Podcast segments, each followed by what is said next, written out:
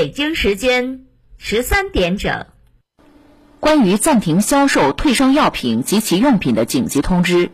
失事各药品经营企业为严格控制新型冠状病毒肺炎疫情扩散蔓延，教育引导发热居民及时到医院就诊治疗，避免延误病情。第六十五家渠市新型冠状病毒肺炎疫情防控工作指挥部决定，从即日起，失事辖区范围内所有药品经营企业不许向任何个人以任何形式销售各类退烧药品及其用品。各药品经营企业。对有发热等症状的居民，应督促其尽快到医院就诊。各药品经营企业如发现有购买退烧药品及其用品的人员，要立即向所在社区进行报告。如发现违反本通知规定的，按照《中华人民共和国传染病防治法》《中华人民共和国药品管理法》《中华人民共和国行政处罚法》依法从严从重处罚。第六十五家渠市新冠肺炎疫情防控工作指挥部，二零二零年二月十三日。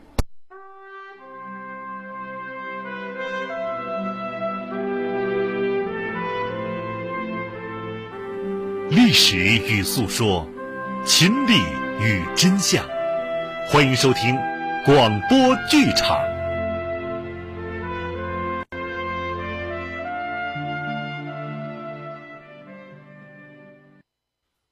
贺龙全传》一百八十七回，贺龙、邓中夏和柳直勋率红三军占领了防线。到了七月下旬，国民党发动五个团的兵力，分两路来夹攻防线。为此，贺龙召开了军事会议，让大家各抒己见，这个仗如何的打法。按贺龙的主张，将兵力集中起来，全力先消灭张牛腿、马大脚两部，而后从武当山背后绕过去，都打李柱中、赵文启两部的屁股。这样打法，集中了兵力，形成有力的拳头。但是呢，邓中夏不太同意，他主张呢，还是分两面迎敌。对张牛腿马的脚步采取防守之策，主力与古城方向的来犯之敌李柱中、赵文启部决战。可是当时啊，军情十分紧急，不容多商量了。贺龙只得依从，就按照邓中夏的要求，分头迎敌。于是部队就进行了紧急的调遣。防线呢，只留下红七师贾明忠一个团和卢东升的一个营，其他的部队全都分派出城了。等部队走了之后啊，这天气突然变了，是天降大雨啊，就好像把天捅了个窟窿一样。这雨大的，对面都不见人。部队是冒雨行进，就在大部队出发迎敌的第二天。谁都没想到，张牛腿部竟打到了房山县城下，好像从天上掉下来的一样。原来啊，张牛腿他们过去是土匪，专门在本地流动，因此对这的地形是十分熟悉。张牛腿打探到红三军派队与他应战，他心里暗自高兴啊，心说呀：“我才不跟你对面交锋呢。”仗着他熟悉地形，所以率领他的部队绕小道，突然来到防城县城。张牛腿的队伍大小那叫三个团呐，而防线的红军仅一个团和一个营，才八百多人。你说这个仗怎么个打法？双方这一接火，便是一场恶战呐！冒着雨是炮火连天。张牛腿的兵丁虽然是乌合之众，但您可别忘了，他们都是土匪出身，枪法甚准，又都是一些亡命之徒。这时，张牛腿发下命令去了，承诺只要抓住贺龙或者红军当官的，赏大洋十万块，还上南京政府蒋总司令那给大家请赏封官。于是这些土匪人人奋勇，是个个争先呐，攻城越来越紧张。邓中夏有点着急了，悔不听贺龙之言呐，如今被困在城中，如何是好啊？急得他脸也白了，手心也冒了汗了。柳志勋也着急呀，两个人赶紧问贺龙：“云清啊，现在我们城中无兵，怎么个守法？你说应该怎么办？”贺龙比他们都镇定，一言不发，吧嗒吧嗒吸着烟。考虑了一会儿，贺龙说：“别着急，敌兵并不知道我们城中的虚实，我们知道我们就一个团和一个营，敌人并不知道。”天又下着大雨，我想敌兵不敢久战。只要我们坚决守住这座城市，敌兵必退。大家一听有道理，就按照贺龙所说，贺龙、邓中夏、柳志勋都亲自登城，加强了防备。战斗打的这个激烈劲儿就不必说了。到了第二天，红旗师的两个团赶回来了。因为走到半道，打听出来了，闹了半天，张牛腿绕小道奔防线了。两个团长十分着急，莫回头了，要赶回防线。这下可好，雨也停了，我们的部队也回来了。大部队这一回来，兜着张牛腿的屁股就打起来了。贺龙一看自己人回来了，吩咐一声：“大开城门，杀出去！”杀他个腹背受敌，措手不及。好嘛，两路红军这一夹攻，张牛腿可受不了了，就马牛腿也不行了，吓得他是魂飞魄散，是急忙逃走。结果弄了个全军覆没。就这牛腿跑的还挺快，捡了一条狗命。与此同时，马的脚也赶到了。被贺龙是迎头痛击，也打了个狼狈逃窜。红军打了个大胜仗，邓中夏是感慨万千呐，心里真服贺龙啊，在军事指挥才能上自己差的太远了。邓中夏拉着贺龙的手：“云清啊，悔不听你之言，几乎酿成大错呀。”贺龙一笑：“这算什么呢？咱打了多少仗了？好菜一碟啊！来吧，看看得了多少胜利品。这一仗，红军缴获了大批的武器弹药，打死打伤张马两部三四百人。同时，我们红军也牺牲了不少。按贺龙的要求，把这些牺牲的烈士埋葬到防线南边的凤凰山上。”在张牛腿向防线进犯的时候，国民党的正规军范石生、李柱忠、赵文启部共六个团，从古城、保康等地向军州、向防线的苏区发动了大规模的进攻。红三军的主力在保康、四平、过渡湾一带阻止国民党的军队。因红三军两面作战，兵力比较分散，未能制止国民党军的进攻。八月十四日，红三军主力撤出四平，退到防线狼口、玉堤一带。十六日又退至清风镇，十八日又主动放弃了清风，退守斗口。在这里，红三军主力伏击了范石生部的一个团。范石生忙带领残兵败将退回清风镇，等待援兵。到了八月二十二号，贺龙即率红八师第二十二团、第二十三团和红七师杀向清风镇。范师生一听，吓得脑仁都疼啊，急忙率领残兵败将是退守保康。二十四日清晨。红军没费一枪一弹就收复了清风镇。这时候敌军呢，重兵向防线大规模进攻。一九三一年九月中旬，邓中夏、贺龙、柳志群、孙德清等红三军负责人召开了前委会，在这个会上决定留下柳直勋带一部分部队守防线。邓中夏和贺龙率领红三军主力向外扩展，扩大防线的苏区，并将教导团、政治保卫队、军部特务营和分散各地指导工作的各级政治机关工作人员合编成为红九军第二十五师，师长汤沐雨，政委朱勉之，参谋长蔡柱峰。政治部主任曾佑言辖第七十三、第七十四两个团，共计一千四百人，有两千多支枪留守防线。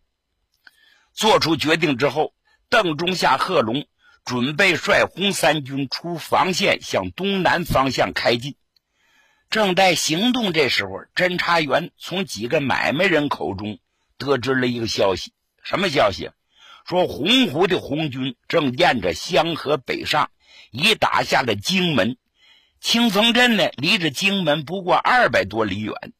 将士们听着这个信是非常高兴啊，都纷纷要求南下荆门，跟洪湖的红军会合。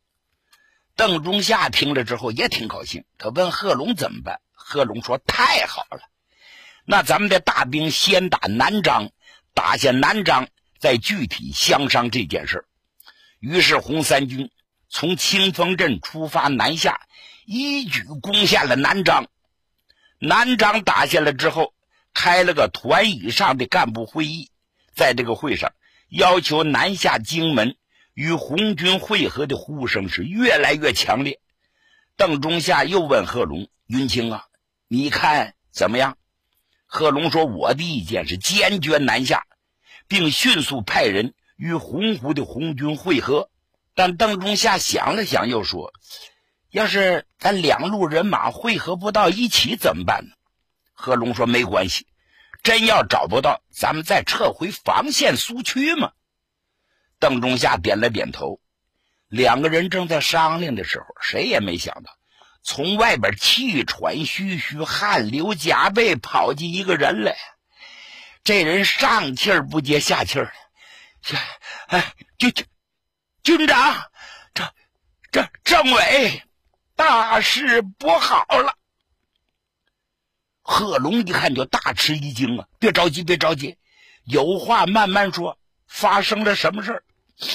他这人喘了半天气才说呀，是这么这么这么回事贺龙一听，豁然站起呀。你再说一遍怎么回事？是这么这么这么回事？哎呦！就见贺龙俩眼一翻，是翻身栽倒，背过气去了。在场的人无不惊愕呀，赶紧抢救贺龙啊！又摁人中，又扎针灸，又把大夫找来给注射，好不容易这才把贺龙救起。就见贺龙长叹一声，是泪流满面。那位说什么事儿促使贺龙都昏倒在地了？真动了心了。大丈夫泪不轻弹呐，像贺龙那种人，硬骨头没法那么硬，轻易不掉眼泪。这回泪流满面，到底什么事？他这么伤心？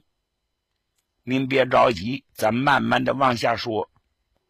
前文呢，咱们说过，由于湘鄂西中央分局成立了，并取消了湘鄂西特委，这么一来呢，周逸群就没有职务了。夏曦呢，就给他安排了一个巡视员，叫他去长江以南地区去检查工作。夏曦为什么这么做？一来是他执行王明那一套。左的简直冒了顶，他跟周逸群、段德昌等人一交换意见就有分歧；二是他看到周逸群在苏区党政军中威信太高了，无形中使得自己的威望降低，他产生了妒忌心。哎呀，他心说，要不把周逸群给拿掉，对我没有好处。因此，他把周逸群视为眼中之钉，是肉中之刺。第三，江南是剿赤军所陷的地方，是个烂摊子，干脆全都推给周逸群。你要干好了，自不必说了；干不好，还能抓你一招之错。那位说：“你别说了，在共产党内部的干部，尤其像夏曦这样的高级干部，能那么干事吗？”哎，你还别不信，还真就是这么回事这个夏曦不是个东西，不但左的冒了顶，而且心胸狭窄。由他做领导，你说还好得了吗？他是随便发号司令，任意胡为呀。周逸群被撤去特委书记职务，而且要发配到江南去。消息传开了，苏区大小干部无不瞠目结舌呀。更有许多人为此是愤愤不平，像段德昌、段玉林、彭国才、董朗等军事负责人，听完之后是气炸连肝肺呀。心里说话：“夏曦呀，你不就是领导吗？你你怎么能这么做呢？”因此，大家结着火去找这夏曦，要问个究竟，看夏曦怎么回答。其实夏曦呀也知道捅了马蜂窝了，事先也做了充分的思想准备，把词儿都想好了。大伙呼啦超一进他的办公室，段德昌是圆睁虎目，就问他。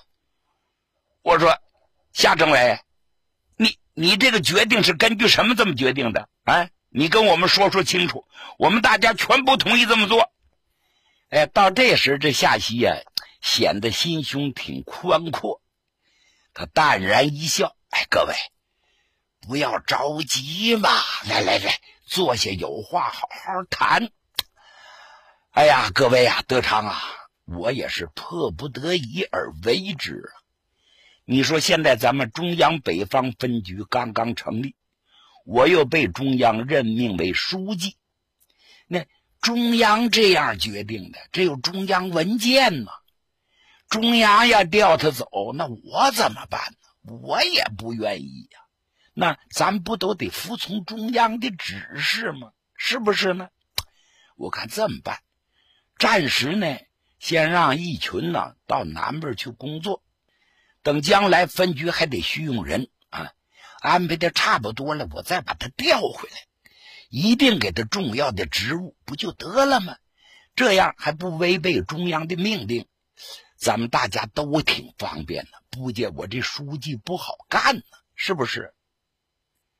你想，这些军事干部都是工农出身，性子都比较直率。有什么话就说什么，说完了，等夏曦这么一回答，大伙还没词儿了。这，嗯，是啊，谁能不服从中央呢？大伙没办法，离开了夏曦，转回身来去看望周义群。哎，见着周义群了，段德昌头一个就说：“义群呐，过两天我就去中央，我要当面问问这个王明。”他和夏曦为什么要这样做？为什么要撤你的职？周逸群知道段德昌的脾气，那是火爆的脾气啊。段德群马上就摆手：“德昌，德昌，不可，不可呀！中央这么决定，自有中央的部署，我们要服从中央的决定啊！”啊，这彭国才就说：“我。”我就发现这个夏曦不是个东西，你瞅瞅他，整日里阴阳怪气的，两只贼眼滴溜溜乱转，他是心怀不善呢。这件事我看就是夏曦一手搞的鬼，他借助中央的名义，不信咱们要查到底，肯定能查出个水落石出来。周一群怕他说出再难听的话来，所以马上就制止他，别说了，别说了，国才啊。不能这样乱猜呀！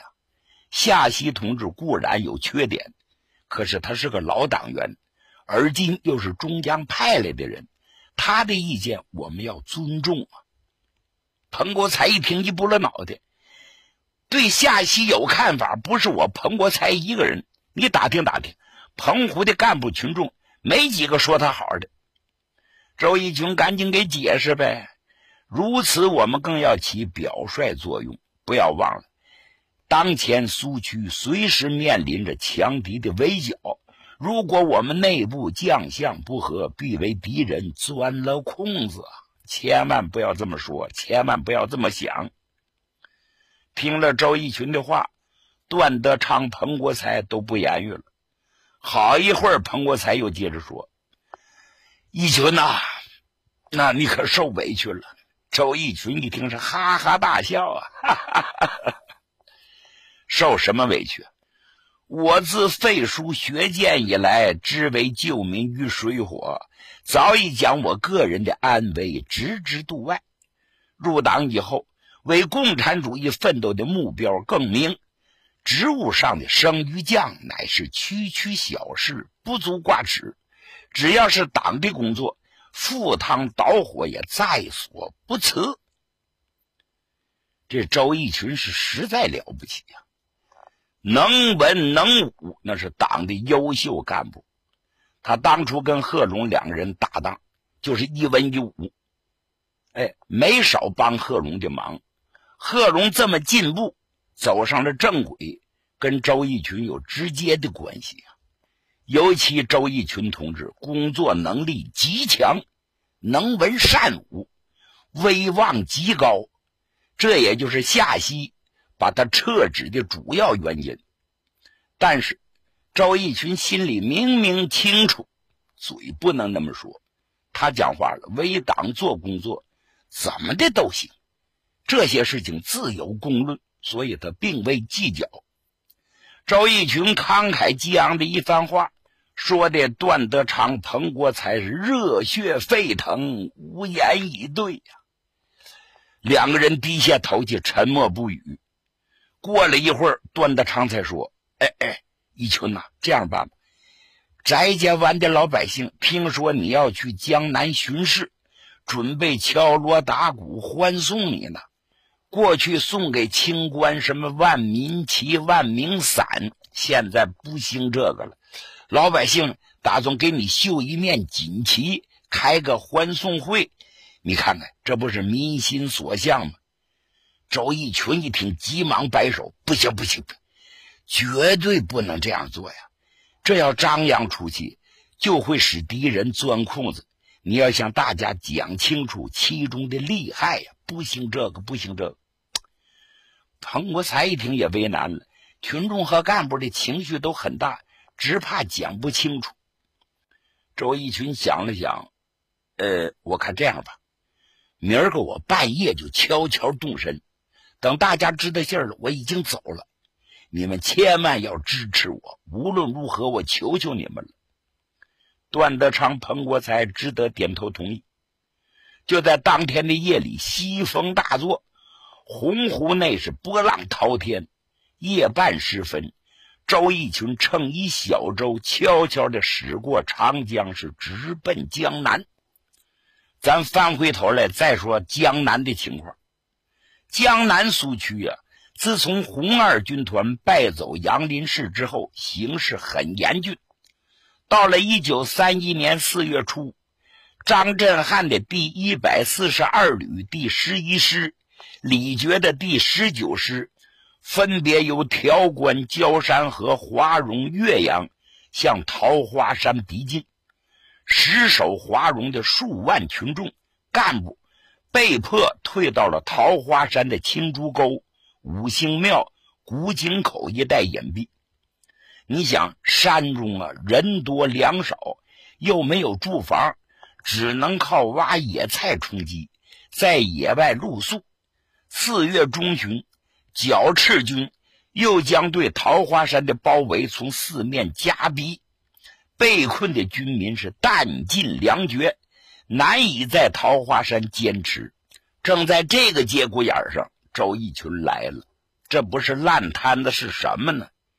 要说这夏曦可恨，就在这儿。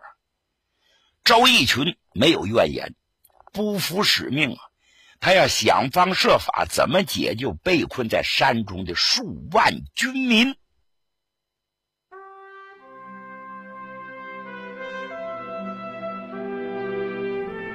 听众朋友，今天的广播剧场就为您播送到这里，欢迎您的收听。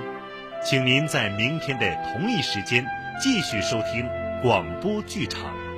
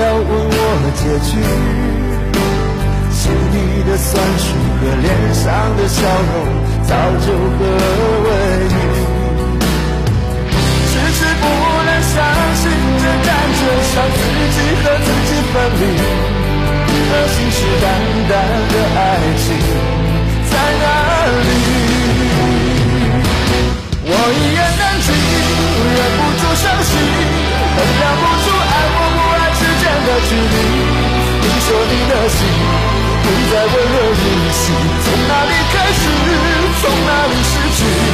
我一言难尽，忍不住伤心，衡量不出爱或不爱之间的距离。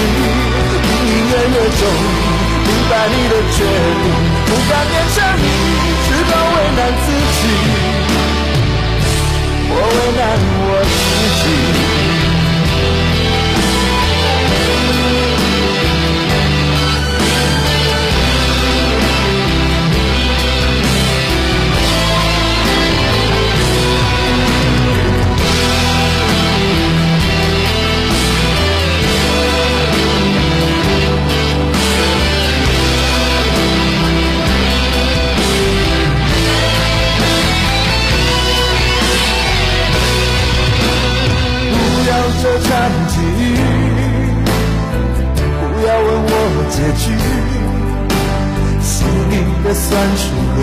上的笑容早就合为一。迟迟不能相信，这感觉像自己和自己分离，而信誓旦旦的爱情在哪里？我一言难尽，忍不住伤心，衡量不出爱或不爱之间的距离。你说你的心不再温热如昔，从哪里开始，从哪里失去？我一言难尽，忍不住伤心，衡量不出爱或不爱之间的距离。隐隐约约中，明白你的决定，不敢勉强你，只好为难自己。我为难我自己。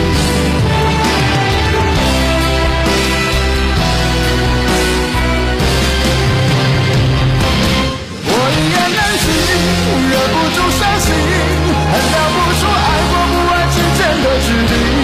你说你的心不再温热如昔，从哪里开始，从哪里失去？我一言难尽，忍不住伤心，衡量不出爱或不爱之间的距离。隐隐约约中，明白你的决定，不敢勉强你，只好为难自己。难我自己。